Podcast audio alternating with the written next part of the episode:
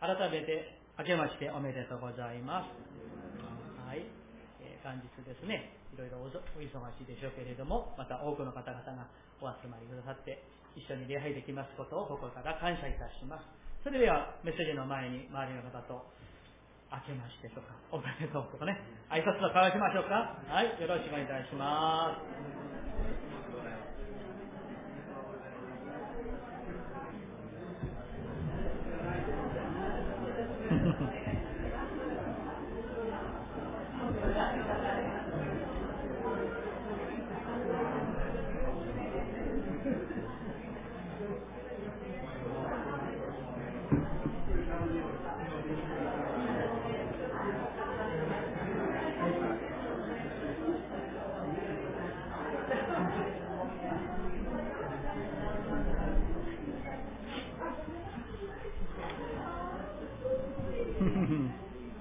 ありがとうございます。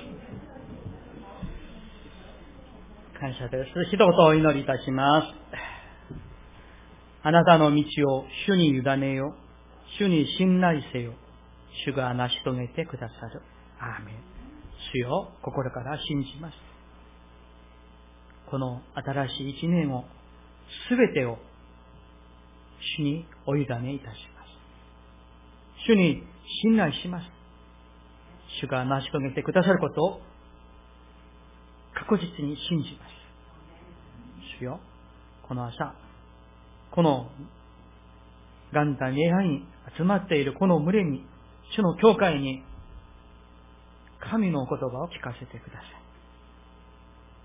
その御言葉が私たちの内側に命と光と、また救いになりますように、希望になりますように、主を祝福してください。お願いいたします。イエス様の皆によってお祈りいたします。アーメン。ね、感謝します。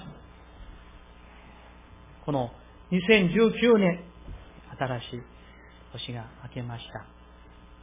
一日一日が早いような気がしますけれども、でも、また、変わることなく、この元日の朝集まってですね、一緒に礼拝できることは本当に感謝のことであります。今年も天の父なる神様が、その素晴らしい祝福を持って、また恵みを持って、皆さんのお一人お一人のために、家庭のために、また主の教会のために主が満たして満たして溢れさせてくださることを心からお祈り申し上げます。何よりですね、年の初めの日にこうして他のところではなくもちろんね、行きたくても行けない、来れない方々もおられるかなと思いますけれども、ね、すべてが守られて、許されて、この元日の朝、主の教会に、この礼拝の場に、ここにいることは、これはなんと大きな恵みで特権なのではないでしょうか。皆さん、そう思いますか？皆さん？本当にそうなんですよ。特権なんです。ね。恵みなんです。今日来れなかった方々の分まで2倍、3倍ね、皆さん、恵みをお受けいたしましょう。私たちが信じる神様は生きておられます。そしてその方は私たちを祝福してくださるお方です。そしてその方はどんな時にも私たちといつも一緒にいてくださるお方です。マタイの福音書を見ますと、イエス様のもう一つのお名前が出てくるんですね。それは、何でしょう？インマヌエルですね。インマヌエル。インマヌエル。ヘブライ語ですけれども、ちょっと勉強しましょう。インマヌエルは、インマとインマヌまで、そしてエル。まあそういうふうにね、あの、分けることができますけれども、最初のインマヌまでは、私たちと共にという意味なんですよね。そして、エルは神様の名前なんです。うん。ですから、神様が私たちと共にいますという意味がインマヌエルなんです。ところで皆さん、え私もまあそういう祈る時がありますけれども、私たちは祈るときにですね、まあ、時々ですね、えー、神様、あるいはイエス様、一緒にいてくださいとかですね、あるいは神様がいつも一緒にいてくださいますようにと祈ったりしますよね、皆さん。もちろん、まあ、その祈りに問題があるわけではありませんけれども、インマヌエルと約束してくださったんですね。えー、私はあなたと共にいるとね、えー、約束してくださった。そして実際にいつも一緒にいてくださるんですよ。去年も、この2019年もね、いつも一緒にいてくださるんですね。うん。ところが、私たちが、例えばですよ、毎回毎回祈るときに、祈るたんびにですね、神様、いつも一緒にいてください、いつも一緒にいてください、いつも一緒にいてくださいと祈ったならば、もしですね、え、私たちが自分がインマヌエルの神様と思ったら、いつも一緒にそばにいるのに一緒にいてくださいと、一緒にいてくださいと、と祈られたら、神様がちょっと寂しい気持ちになるかもしれません。例えば、おい、わしはいつも君のそばにいるんじゃないか。わしはいつも君のそばにいて、いつも君のために一生懸命に働いているんだよ、と言われるかもしれません。インマヌエルの神様を信じましょう。目には見えませんが、全能の神様が、お言葉をもってこの天地宇宙万物をお作りになった神様が、今もなおすべてをすべ収めておられる主が、私たちの主であり、お父さんであり、良き友であり、いつも一緒にいてくださることを信じましょう。世の中は、特に日本、まあ他の国もそうでしょうけれども、西洋より、特にこのアジア系、日本もですね、新年になると世の人々は何か、えー、海運スポットにね、行ってみたり、ね、滝とかどこかね、まあ山とかね、行ってみたり、あるいは幸運をもたらしてくれるみたいな、そのコマーシャルに騙されてですね、えー、何か、あの、何を買うんですかね、いろいろ買ったりするんですよね。えー、こうあの、手首につけるやつとか、ネックレスとか、何かを買ったりね、する。宝石を買ったりする。そしてよく見えるところに置く。ね。あるいは宝くじを買ったり、神社に行っておみくじを買ったり、ね。500円で絵馬を買って合格できますようにね、それかけたりね、する。本当に虚しい行いにつきません。いや、愚かな行いに過ぎません。私たちクリスチャンは全能なる神様を信じるから、そんなことはしませんよね、皆さん。詩篇ちょっと開きたいと思います。詩篇の121編。詩篇121編、1節と2節を一緒に読みたいと思います。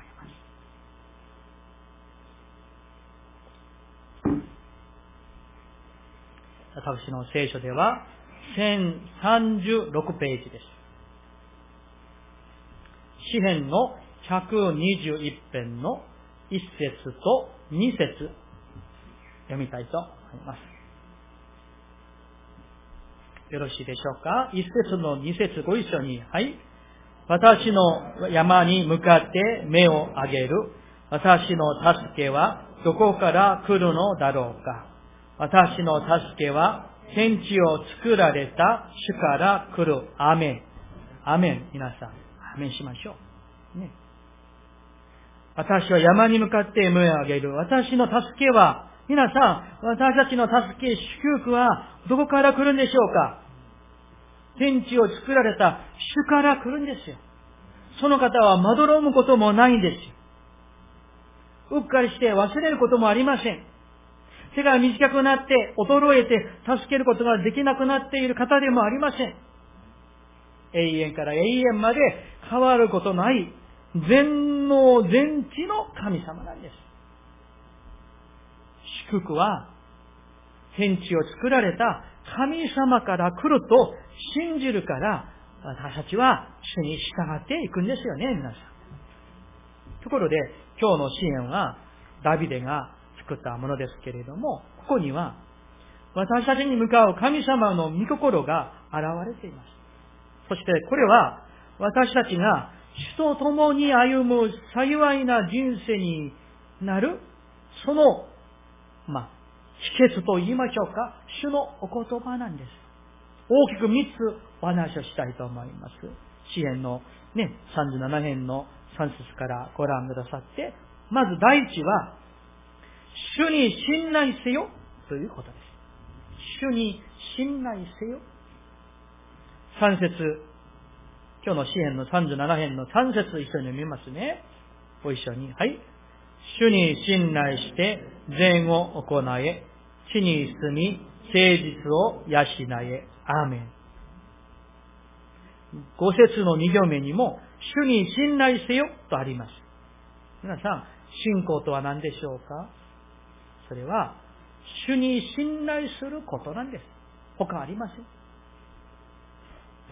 これはですね、主にも信頼して、ちょっと不安だから、他にも信頼するね、そういった、何と言いますかね、えー、二重保険みたいな、二股かけるみたいな、そんなことはないんですよね。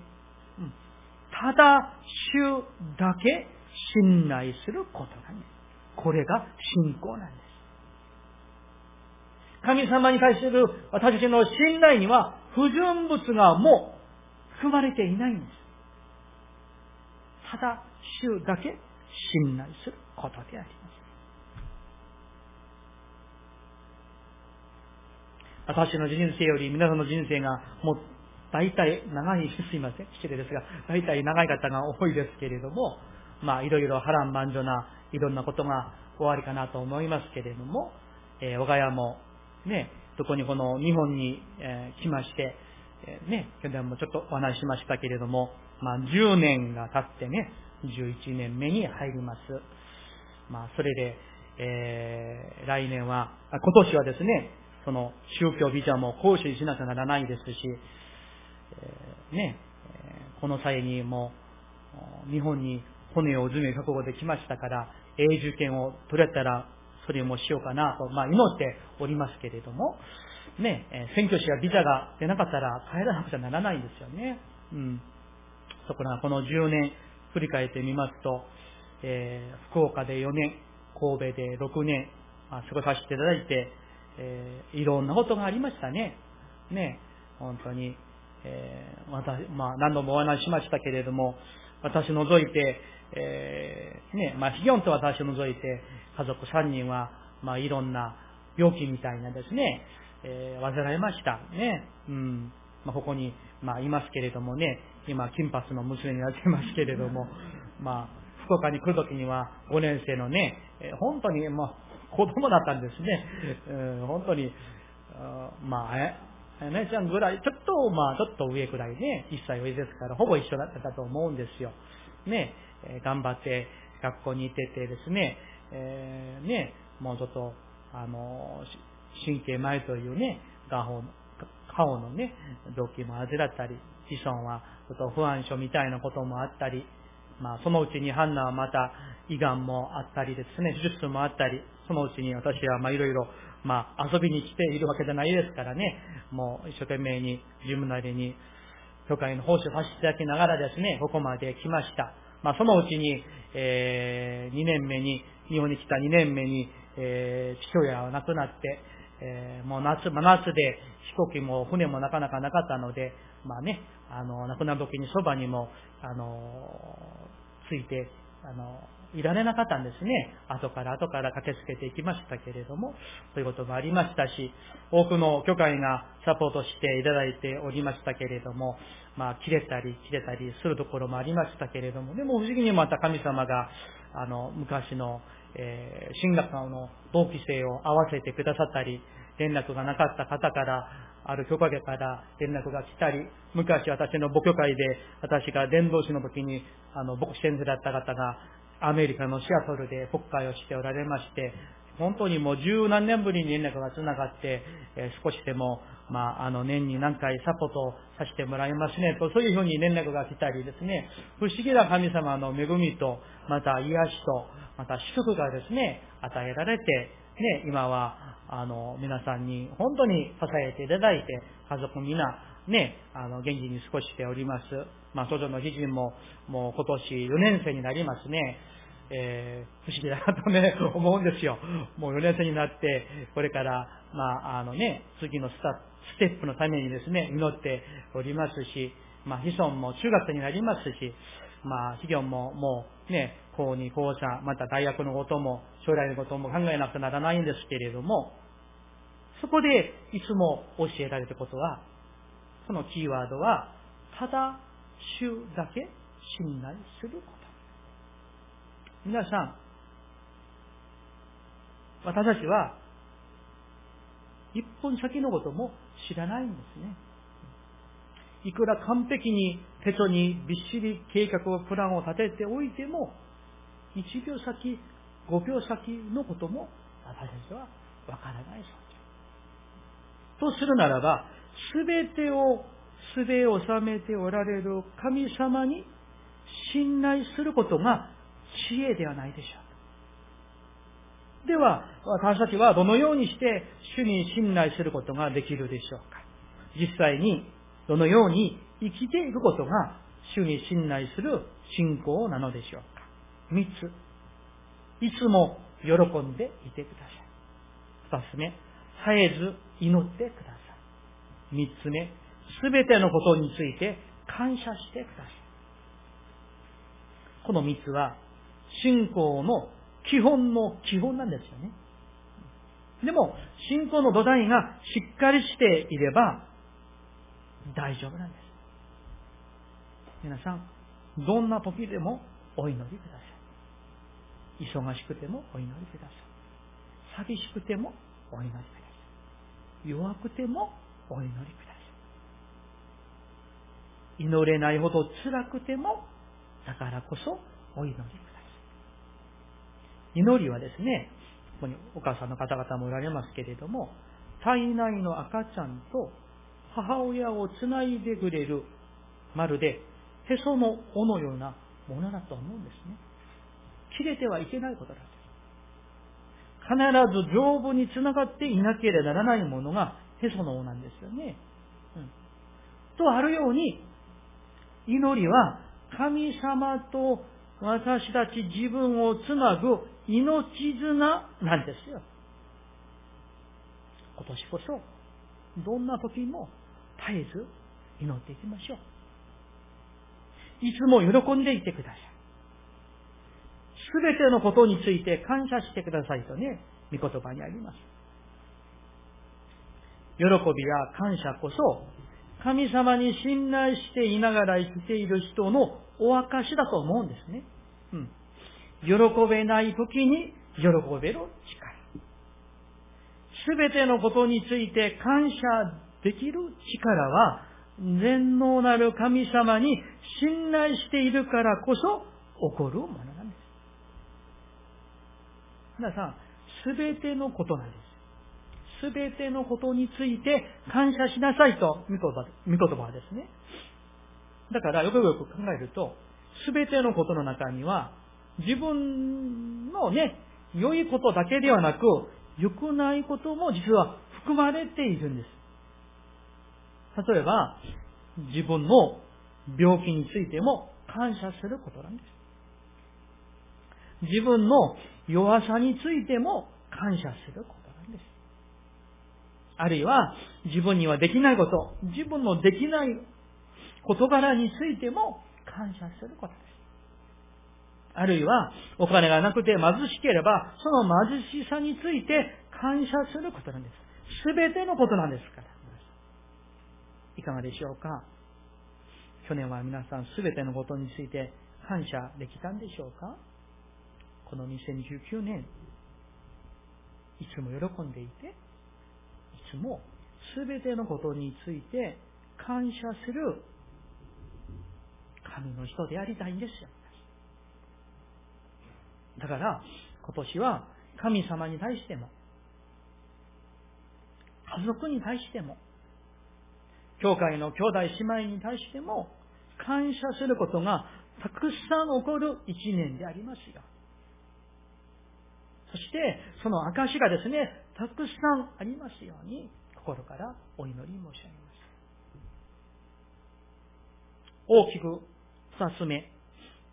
今日の37編の、えー、と、4節一緒に読みたいと思います。4節ね。一緒に見ますね。はい。主を己の喜びとせよ。主はあなたの心の願いを叶えてくださる。アーメン。皆さんお聞きしましょう。何を喜びとするんですか？何を喜びとするんですか？主を自分の己の喜びとすることが、主と共に歩む幸いな人生の知恵なんですよ。秘訣なんです。恵みなんです。主だけ自分の喜びとするという意味なんです。さあ、お聞きしましょう。皆さん、去年の2018年は、皆さんは何をご自分の喜びとして来られたんでしょういやあ、昨年は、あれが一番最高の喜びだったな、とありましたか、皆さん？それは一体どんなものだったんでしょうか？どこか素敵なところに旅行に行かれたんでしょうか？超うまい、超、あの、激レアの、ね、美味しいものを食べられたんでしょうか？いろいろね、あげられるかもしれませんけれども、神を信じる私たちは、主を、主のみ、主だけ自分の喜びとするものでありたいんです。例えば、そこにですね、あ、私は本当に祈ることが嬉しくなりましたとか、あ、私は毎日聖書を開いて読むことが一日の最高の喜びですよ、とか。私は毎週の礼拝が人生最高の喜びですよ、他ありませんよ、と言えるクリスチャンでありたい。そういうふうにお明かしできる私たちでありたい。ね。他のところにいる時より、礼拝にいる時、祈る時、聖書を読むとき、あるいは信仰の交わりをするときに、もうキラキラして生き生きするものでありたい。逆だったら神様悲しいんじゃないでしょうか、皆さん。教会に来ては、すいませんね。あの、もう枯れた白菜みたいにですね、あの、しょんぼりしていて、しかし、あの、温泉に行ったり、デパートに行ったり、遊びの頃にいたら、もうキラキラして、喜んで、興奮しているんだったら、神様がもうとても寂しい。そう思いませんか、皆さん？ねえだから、私たちが集まって祈ることが最高の喜びであり、集まって礼拝することが最高の喜びであり、集まって聖書を学び、そこから恵まれることが最高の喜びであってほしいんです。それですね、まあ皆さんの中でですね、どなたかが、ね、他の兄弟姉妹たちを自分のお家に招いて、そこでお祈りをしたり、賛美を歌ったり、あるいは未信者を招いてお茶でもしながらお交わりを持ったりする、そういうムーブメントが起きてほしいんですね。ね皆さん、お願いいたします。今年こそ、主を己の喜びとしていこうではないでしょうか。大きく三つ目。五節と四節一緒に読みたいと思います。5節と6節ご一緒に、はい。あなたの道を主に委ねよ。主に信頼せよ。主が成し遂げてくださる。主はあなたの義を光のように、あなたの裁きを真昼のように輝かされる。アーメン。アーメン。アーメン今年の一年が、このよう、この通りの歩みでありたいんですね。大きく三つ目は、あなたの道を主に委ねよです。あなたの道を主に委ねよ。信仰は信頼であり、その次のステップは、委ねることなんです。委ねる。皆さんそうなんですよね。信じるから、信頼しているから、委ねることができるんじゃないでしょうか。信頼していないなら、委ねられないんですよ。あるいは委ねていても不安なんです。私一つね、今のように覚えたことがありますけれども、人生で初めて歯のスケーリングをしたことが、まあ、あの、20代でしたけれども、初めていて、スケーリングをしたときに、うわー、あのね、あの、こう、あの、なんと言いますかね、この、あの回るやつ。ね、磨くやつを、あの、回るんですね。それで不安なんですよ。こうしてもう歯が全部、あの、もう、削られたらどうしよう。で、あの、あんな激しいことでやるならどうしようってね、あの、不安になったんです。ところが、終わって、あのね、下でこう見ても、全然、削られていない。そこから、2回目、3回言っても、不安しないんですよ。ね、もう、あの、全然歯が丈夫に残っていることで、もうわかるから、信頼するから、委ねて、ああ、あ、ね、口開けて、いられるんです。神様に信頼する人は、信頼するから全てを委ねることができるんですよ。ね、お母さんを信頼するから、お母さんが朝ごはん、皆さん朝ごはん食べられるのでしょうか？お母さんね、ああの、奥さんがお母さんがね、朝ごはん作ってくださる。そしたら、この卵には毒が入ってないんだろうかね。この味噌汁はおかしいんじゃないかね。とね、あの、疑う人は、子供はいないでしょ。ね。ありがとういただきますね。食べるんじゃないでしょう。信頼するからです。この一年、これから何が起こるか私たちにはわかりません。だからこそ、主に信頼すること、主に委ねることこそ、道の、この道の一年を過ごそうとしている私たちに最も必要な信仰の姿勢なのではないでしょうか。今年一年は皆さん、神様に全てを委ねる信仰の訓練の一年としていこうではないでしょうか。もう何でも委ねる訓練をしようではないでしょうか。健康も、子供も、将来も、病気も、職場も、強さも弱さも、すべてを神様に委ねる訓練を、トレーニングを一緒にしてまいりましょう。自分が先走るんじゃない。神様が先頭に立って、右に行こう。はい、かしこまりました。右に直進だよ。はい、かしこまりました。直進する。走るんだよ。はい、走ります。走る。神様は皆さん、今までも一度も私たちを裏切ったことはないんですよ。見捨てられたこともないんですよ。だから今からも裏切られることはありませんし、神様はそんなことはなさいません。信じますか皆さん？なんです。皆さんも自分自身のこと、将来のこと、家族のことを、もちろん私は牧師として、教会の伝道牧会も、私たちで信仰や祝福もすべて、もう神様に追い委ねるしか他候補がないんですよ。まあ、だからこそ神様にね、委ねるんじゃなくて、それがもうね、もう、まあ、正論というか正しい道、その一本しかありませんから。